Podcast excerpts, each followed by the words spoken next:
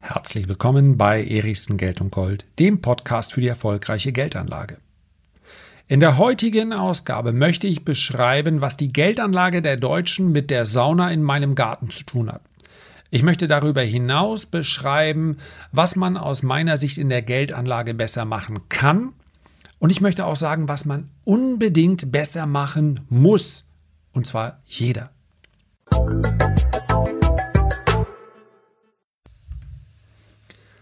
Es ist schon ein paar Jahre her, es müsste 2016 oder vielleicht 2017 gewesen sein. Da hat mich die Börse Stuttgart eingeladen für einen Vortrag und zwar einen Vortrag auf der Finanzmesse der Invest. Die wird übrigens dieses Jahr im April digital stattfinden. Müssten wir nochmal nachschauen, wann das ist. Also Invest in Stuttgart. Schaut mal, ich glaube, der Termin steht schon fest. Ich werde den einen oder anderen Vortrag dort auch halten, beziehungsweise an der einen oder anderen Diskussion teilnehmen. Ich hoffe 2022 dann wieder mit echten Begegnungen darüber und darauf würde ich mich sehr freuen. 2016 oder 17 war es natürlich auch mit echten Begegnungen. Ich habe also einen Vortrag vorbereitet. Ich ging davon aus, dass die meisten, die sich den Vortrag anhören, vielleicht YouTube-Abonnenten von mir sind. Den Podcast gab es zu der Zeit noch nicht sondern einfach den YouTube-Kanal Erichsen und den Tradermacher-Kanal. So, ich schätze mal 20, 25.000 Abonnenten hatte ich zu der Zeit und es sollte eine sehr vergnügliche halbe Stunde werden. So mein Plan. Ich hatte schließlich in die Rede so einige Gassenhauer eingebaut. Also auf dem Flug nach Stuttgart ja, da habe ich es mir vorgestellt, wie die Menschen quasi an meinen Lippen hängen, immer wieder lachen über meine Witze. Ja, der humorvolle Deutsche, auch den kann es geben. Ach, Herr Erichsen, das haben Sie aber schön formuliert. So habe ich mir das vorgestellt. Die Praxis sah aber ganz anders aus. Tatsächlich haben mich ziemlich ernste Gesichter angeschaut. Das ein oder andere konnte ich im Nachhinein dann noch klären, aber ich bin diesem Publikum, ohne das vorher zu planen, permanent auf die Füße getreten. Ich bin in die klassische Falle eines Social Media Vortragenden getappt. Das heißt also, wenn ich hier im Podcast spreche oder auf YouTube und ich sage, die Deutschen machen ihre Geldanlage verkehrt. Die Deutschen machen mit ihrem Geld einen großen Fehler. Die Deutschen können alles. Sie können sehr gut sparen, aber Geldanlage, das können sie nicht dann habe ich den Vorteil im Podcast oder auf YouTube oder wenn ich sonst irgendwo über die sozialen Medien mich äußere, dass ein jeder denken kann, der weist hier auf die Probleme hin, aber mich meint er nicht. Ich bin damit nicht gemeint. Ich mache es durchaus richtig und wenn ich es mal gerade nicht so mache, dann hat das einen guten Grund. Er meint die anderen. Wenn du allerdings einen Vortrag hältst und die Menschen sitzen dir leibhaftig gegenüber und um dich herum sind Wände, dann gibt es keine anderen. Dann gibt es nur denjenigen, der spricht und diejenigen, die empfangen. Die Masse sind also genau diejenigen, die sich das alles anhören. Und die fühlen sich auf die Füße getreten, wenn man sagt, ihr macht alles verkehrt. So wollte ich das gar nicht. Aber im YouTube-Kanal ist es viel einfacher. Du kannst alles Mögliche anprangern. Das gilt natürlich auch für den Podcast, ob ein jeder selbst das dann auf sich münzt. Oder ob er sagt, hm, bei mir passt das eigentlich alles, aber die anderen, ich hab's geahnt. Die anderen sind halt die Statistik. Tja, das funktioniert ganz gut. Das funktioniert aber in echt, wenn ich jemandem gegenüberstehe, eben nicht mehr. Und deswegen waren die ein bisschen beleidigt. Und im Nachhinein habe ich gedacht, eigentlich auch okay. Denn wie groß ist die Wahrscheinlichkeit, wenn drei oder vierhundert Menschen dir zuhören, dass ein paar davon ihre Geldanlage verkehrt machen? Dass sie also die Regeln, die relativ simplen, einfachen Regeln der Geldanlage nicht einhalten. Nun muss man natürlich dazu sagen, ich habe vermutlich auch vielen Unrecht getan und deswegen war es meine Schuld und mein Fehler und ich hätte die Kommunikation anders gestalten sollen. Denn wer eine Finanzmesse besucht, der hat ja mal grundsätzlich ein Verständnis dafür, dass er mit seinem Geld etwas anstellen muss. Der sucht ja nach Antworten, der sucht nicht nach Vorwürfen. Also, es gibt hier gar kein Vertun. Das war mein Fehler, das so zu formulieren. Ich hätte es anders machen sollen. Man lernt ja dazu mit der Zeit. Ich möchte auch heute niemandem auf die Füße treten, aber wenn sich jetzt jemand, der hier zuhört, vielleicht auf die Füße getreten fühlt, dann, bevor der sagt, Erichsen, was redest du denn da? zumindest einmal abchecken, mache ich die Dinge wirklich oder fühle ich mich deshalb ertappt, weil ich 75 Prozent oder gar alles von meinem Ersparten auf dem Girokonto habe. Das ist ja jetzt etwas ganz anderes. Ich habe es ja nur so lange auf dem Girokonto, bis die richtige Einstiegsgelegenheit kommt. Und damit sind wir auch schon beim Problem. Es gibt eine große Vermögensstudie. Jahr für Jahr gibt es die und Jahr für Jahr verbessert die sich nicht, sondern die Lage verschlechtert sich. Die Rede ist in diesem Fall von dem Global Wealth Report der Boston Consulting Group. Und dieser Report zeigt, dass sich 40 Prozent des Vermögens in Deutschland in Spareinlagen oder Bargeld befindet. Das klingt jetzt erstmal harmlos, aber was heißt das? Dass sich 40 Prozent des Vermögens der Deutschen in Anlagen befindet, von denen ich heute und zu allen Zeiten immer schon sagen konnte, es verliert dort an Kaufkraft. Ja, nominal bleibt ein Euro immer ein Euro und eine Million Euro bleibt immer eine Million Euro. Und das ist das Telefon, was hier klingelt. Und ich mache mal kurz eine Pause. Meine Frau ist rangegangen. So, eine Million bleibt eine Million. Nur, was kann ich mir mit einer Million leisten? Asset Price Inflation oder auch Verbraucherpreisinflation nagt an der Kaufkraft dieser Million. Die Asset Price Inflation, das sind also die Sachwerte, die immer teurer werden, die hat jeder in den letzten zehn Jahren gespürt. Sobald er den Immobilienteil aufschlägt, das, was ich heute mit einer Million an Immobilien kaufen kann, ist im besten Fall, und hier reden wir noch nicht mal von den Toplagen, die Hälfte dessen, was ich noch vor zehn Jahren kaufen konnte. Und wer sagt, naja, irgendwann kommt das alles mal wieder zurück. Tatsächlich aber auf einen Stand, der es gerechtfertigt hätte, in den letzten zehn Jahren nichts zu machen, das bezweifle ich. Und die 40 Prozent sind schön gerechnet. Ich habe hier auch noch eine Statistik, ich lese sie mal ganz kurz vor. Das ist eine Statistik, die die Banken, Finanzdienstleistungen und Versicherungen selber rausgeben. Was machen die Deutschen also mit ihrem Geld? 40 Prozent sparen es auf dem Girokonto. Das stimmt in etwa mit dem überein, was die Boston Consulting Group sagt. 37 Prozent, und das ist das, was die Banken eben unterscheiden, weil sie sagen, oh, das ist ja Geldanlage, befinden sich in Sparbuch und Spareinlagen. Das ist also Girokonto, Sparbuch, Spareinlagen ist ja derzeit in etwa das gleiche, sehen wir mal von den Gebühren ab. 77 Prozent liegen in Anlagen in Papiergeldwerten, die Nullzins bringen, die bei über 100.000 Euro auf vielen Banken einen negativen Zins bringen. Ich bekomme dafür nichts und ich verliere jeden Tag an Kaufkraft. Es wird aber nicht besser.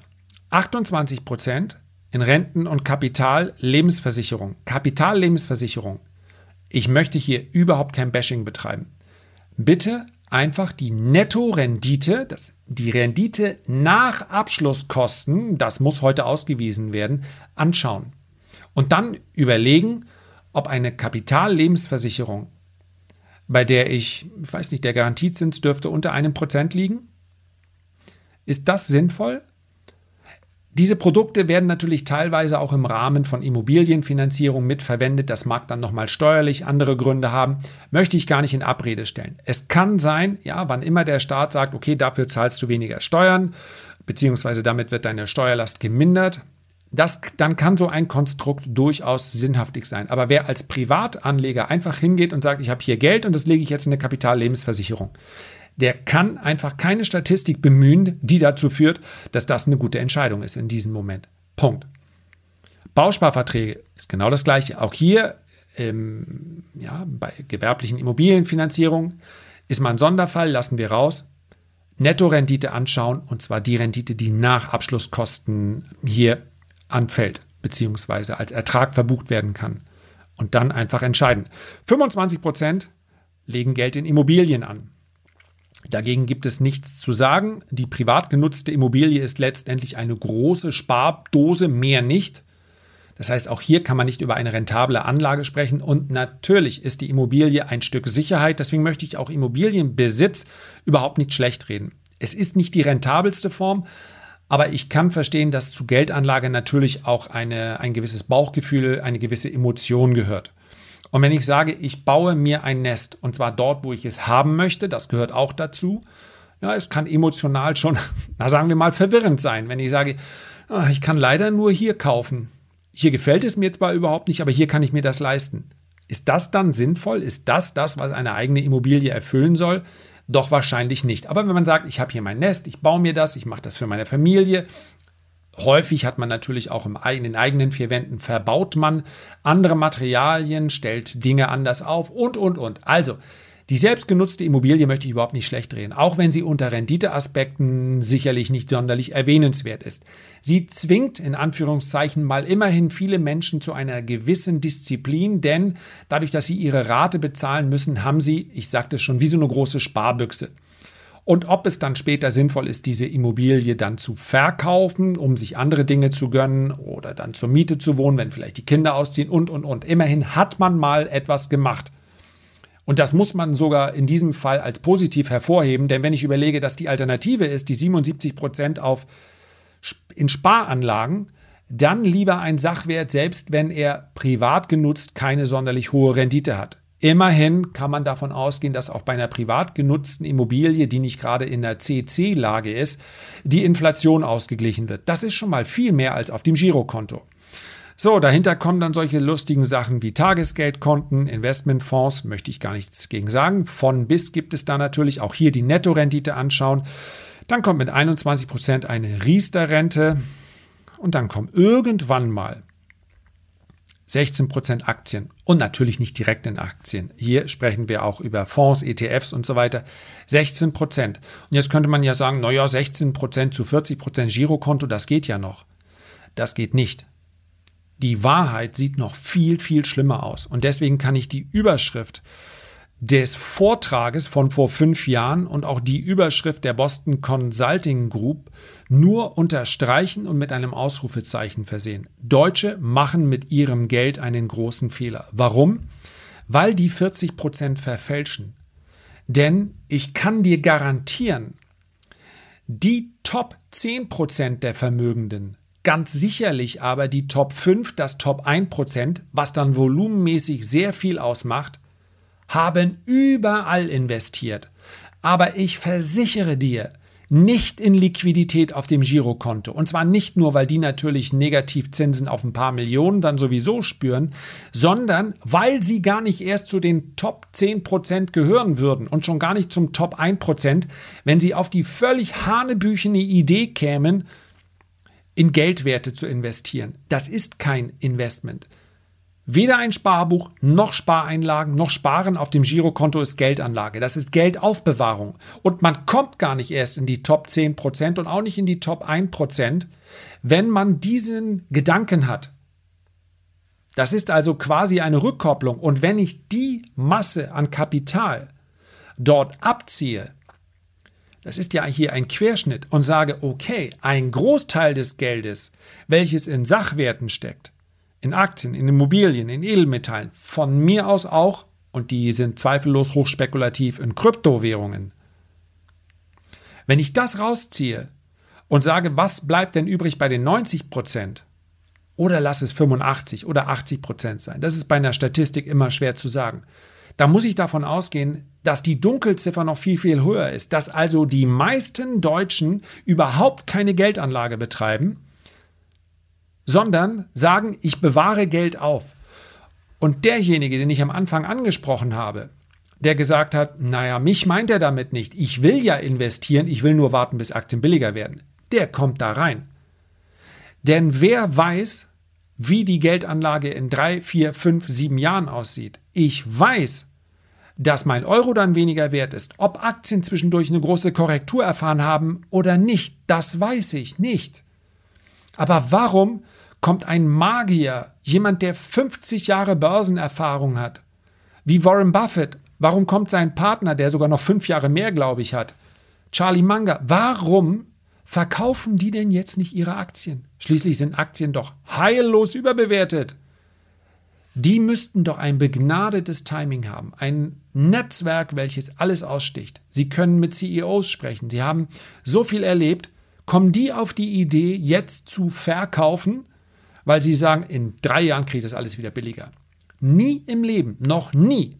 Ja, sie halten mal Cash, weil sie sagen, wir bekommen derzeit nicht allzu viele Investitionsobjekte. Aber selbst diese Veränderung der Strategie, denn vorher hat Warren Buffett das nicht gemacht. Zum ersten Mal ist also Warren Buffett vor etwa sechs oder sieben Jahren auf die Idee gekommen, ich kaufe jetzt mal nicht mehr zu, ich mache eine Cash-Reserve. Und was ist die Quittung? Schon ist, und Warren Buffett selber hat gesagt, es war falsch, I was wrong. Ich hätte einfach so weitermachen sollen wie immer. Deswegen hängt Berkshire Hathaway dem SP 500 hinterher, weil sie zum ersten Mal sowas wie Timing versucht haben. Sollte einem das nicht ein Warnsignal sein, sollte man dann als Privatanleger auf die Idee kommen zu sagen, ich kaufe Aktien, aber erst wenn sie billiger sind. Ja, Technologieaktien schwanken extrem, aber wir sprechen ja auch nicht über ein Depot nur mit Zockerwerten. Ganz, ganz wichtig dass man sich grundsätzlich mal dafür entscheidet, überhaupt Geldanlage zu betreiben. Und wahrscheinlich erreiche ich hier auch nicht die richtigen, weil ich glaube, wenn du dir diesen Podcast anhörst, die heutige Folge anhörst, dann beschäftigst du dich mit Geldanlage und wirst zu Recht sagen, mache ich doch, Erichsen. Also mir musst du es nicht erzählen. Und dann ist es auch gut. Und dann freue ich mich auch wahnsinnig drüber.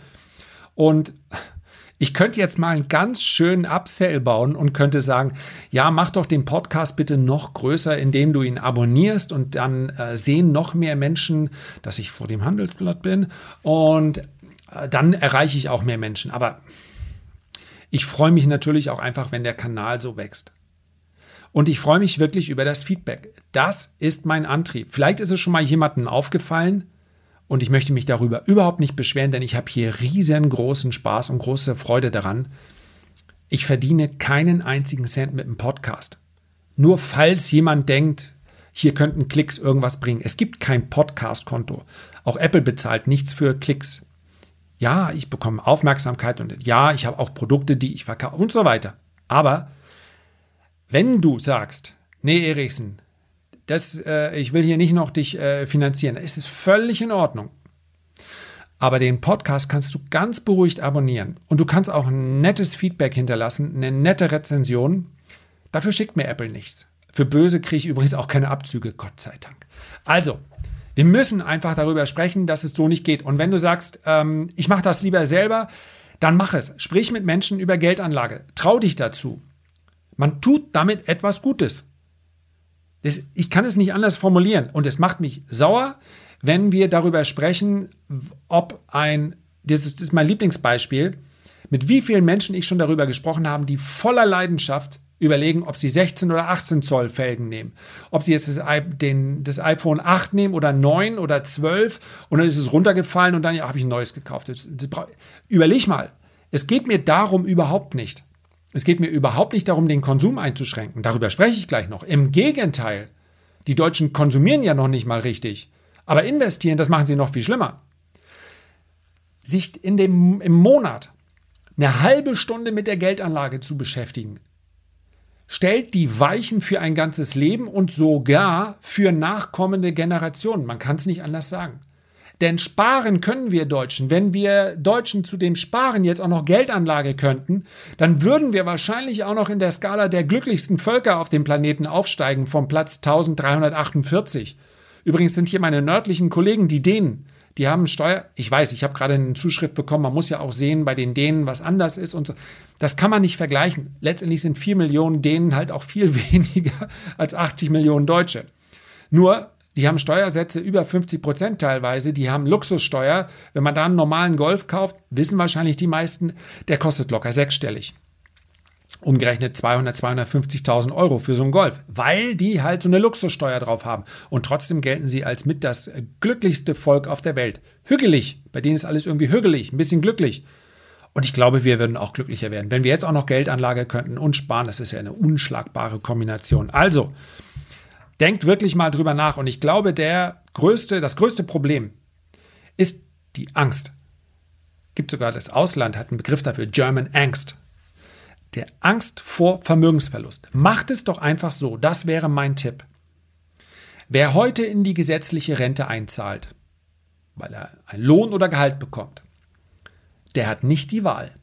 Das muss er. Das wird ihm automatisch abgezogen. Und er hofft, dass er am Ende einigermaßen das rausbekommt, was er reingezahlt hat. Ich glaube, aktuell muss man aber deutlich über 90 werden. Hängt natürlich auch davon ab, wie viel man einzahlt und wie viele Rentenpunkte, wie hoch die, äh, die, die, der Anspruch ist und so weiter. Ja? Man braucht aber relativ lange, um das Geld wieder rauszubekommen, das Geld zu verleben, was man da eingezahlt hat.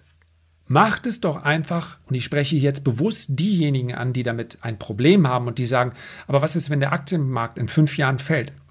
Das kann auch in fünf Tagen oder in fünf Monaten passieren. Das kann alles Mögliche. Ja?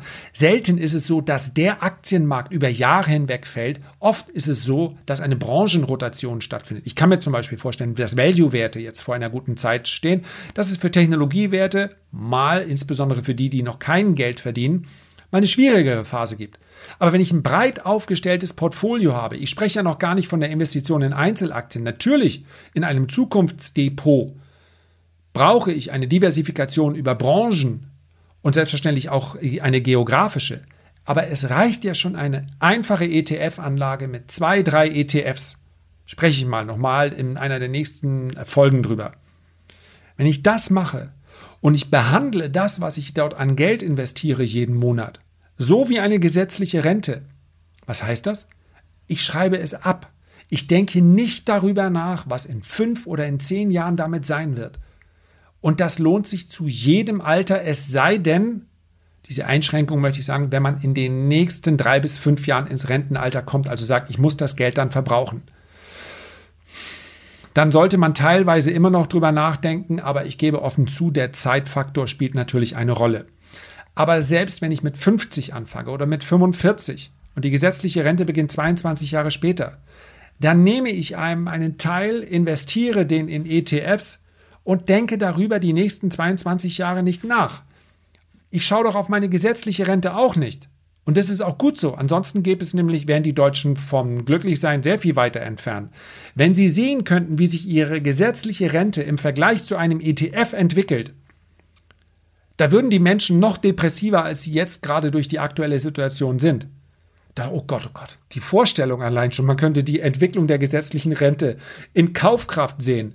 Ach, das wäre so traurig. Nein, das lass uns bloß nicht machen. Das, das können wir, das vertragen wir sicherlich nicht. Dann kommt zu German Angst auch noch German Depression dazu. Also lieber nicht. Vergiss die Schwankungen. Auf Sicht von 20 Jahren hat jeder, der in den Aktienmarkt investiert war, seinen Schnitt gemacht. Eine positive Rendite erzielt, je nachdem, wann man angefangen hat. Aber selbst wenn es am Tag vor dem Crash des Jahrzehnts war, Zehn Jahre war die längste Spanne, die man warten musste, um dennoch eine positive Rendite und zwar nach Inflation zu erzielen. Also, anfangen und dann weggucken. Und abschließend möchte ich noch sagen, was das Ganze mit meiner Sauna zu tun hat. Auch das Konsumieren gehört für mich dazu. Ich gucke ich bin eigentlich, ich habe ich hab neulich, das hat jemand, glaube ich, ein bisschen verkehrt verstanden, weil ich so über die jungen Instagrammer gesprochen habe, die manchmal so spre sprechen, als hätten sie schon ganz viele Jahre Erfahrung und könnten deshalb klar sagen, was man wo, wie in der Geldanlage macht. Und einige machen das auch sehr gut. Nur diese absolute Enthaltsamkeit verstehe ich auch nicht. Ich wiederhole, Geld entwickelt dann eine Energie, wenn ich es investiere, auf jeden Fall aber auch wenn ich es konsumiere. Und dazu möchte ich natürlich insofern nicht aufrufen, niemand sollte auf Pump konsumieren. Aber wenn ich mir heute einen Konsum leiste, der für mich ein Herzenswunsch ist und von dem ich weiß, der hat auch Bestand, das kann ein echter materieller Bestand sein oder auch ein emotionaler Bestand. Kleiner Tipp, die meisten Autos gehören nicht dazu, warum dann nicht auch Geld konsumieren? Was ich heute ausgegeben habe, kann auch nicht mehr teurer werden. Und hier sind wir bei meiner Sauna im Garten. Die habe ich mir in diesem Corona-Winter, meine Güte, die war so gut nachgefragt, beziehungsweise der Hersteller hier vor Ort, der das richtig im Handwerk dann baut. Also es ist nicht so ein Bausatz aus dem Baumarkt, will ich gar nicht schlecht machen, aber ich wollte dann was haben, massiv und ähm, auch gerne so, wie wir, also meine Frau und ich uns das vorstellen. Und das Ding stellen wir uns ins Gar in den Garten, kommt erst im, äh, im Juni. Ja, Fotos hochladen, hätte ich jetzt beinahe gesagt, aber das kann ich vielleicht auf YouTube nachholen. Und dabei habe ich ein wunderbares Gefühl. Erstens weiß ich, dass diese Sauna mich in, in fünf Jahren vermutlich noch deutlich mehr kosten wird als jetzt. In zehn Jahren sowieso. Denn Handwerker, hat mal jemand mitgezählt, wann die Jahre waren, in denen Handwerkerleistungen günstiger wurden? Wüsste ich jetzt nicht. So allzu viele gab es nicht. Wenn dann mal wenige Monate, in denen vielleicht während der Finanzkrise oder oder. Aber ansonsten, was ich mir dort heute kaufe, kann ich mir in zehn Jahren vermutlich für das Geld nicht mehr holen. Also, das ist für mich ein Konsum, der A Spaß macht, weil ich das machen möchte. Das heißt, mit gutem Gewissen auch mal Geld auszugeben, ist völlig in Ordnung. Nur mit Bedacht, was gefällt mir auch noch morgen, übermorgen und in ein oder zwei Jahren? Ob das jetzt ein Ferienhaus ist oder was auch immer. In den allerseltensten Fällen. Und weißt du was? Wenn du sagst, ich wollte schon immer mal einen 911er holen, dann meine Güte, dann hol dir einen 911er. Auch das gehört dazu. Aber mit Überzeugung. Und das gilt für den Konsum als auch für das Investment. Bitte machen. Und den Schwerpunkt natürlich auf dem Investment lagern. Ansonsten wird es irgendwann schwer mit dem Konsum. Ja, ich, das ist natürlich keine pauschale Lösung. Da muss ja jeder, ich glaube, das brauche ich hier nicht erläutern, ja, dass man selbstverständlich nicht da an seine persönlichen Schmerzgrenzen rangehen soll. Aber wichtig ist, dass man begreift, auf dem Girokonto entwickelt das Geld 0,0 Energie. Dort ist es, weil ich Angst habe, davor mit dem Geld irgendwas anzustellen. Und mit Angst komme ich auf gar keinen Fall weiter. Das ist meine kleine Botschaft für heute. Und ich hoffe, ich bin diesmal niemanden auf irgendeinen Fuß getreten. Herzlichen Dank für deine Aufmerksamkeit. Ich würde mich sehr freuen, wenn du dir die Zeit nimmst, ein Feedback oder einen Kommentar zu hinterlassen. Noch mehr würde ich mich freuen, wenn du beim nächsten Mal wieder mit dabei wärst. Bis dahin alles Gute, dein Lars.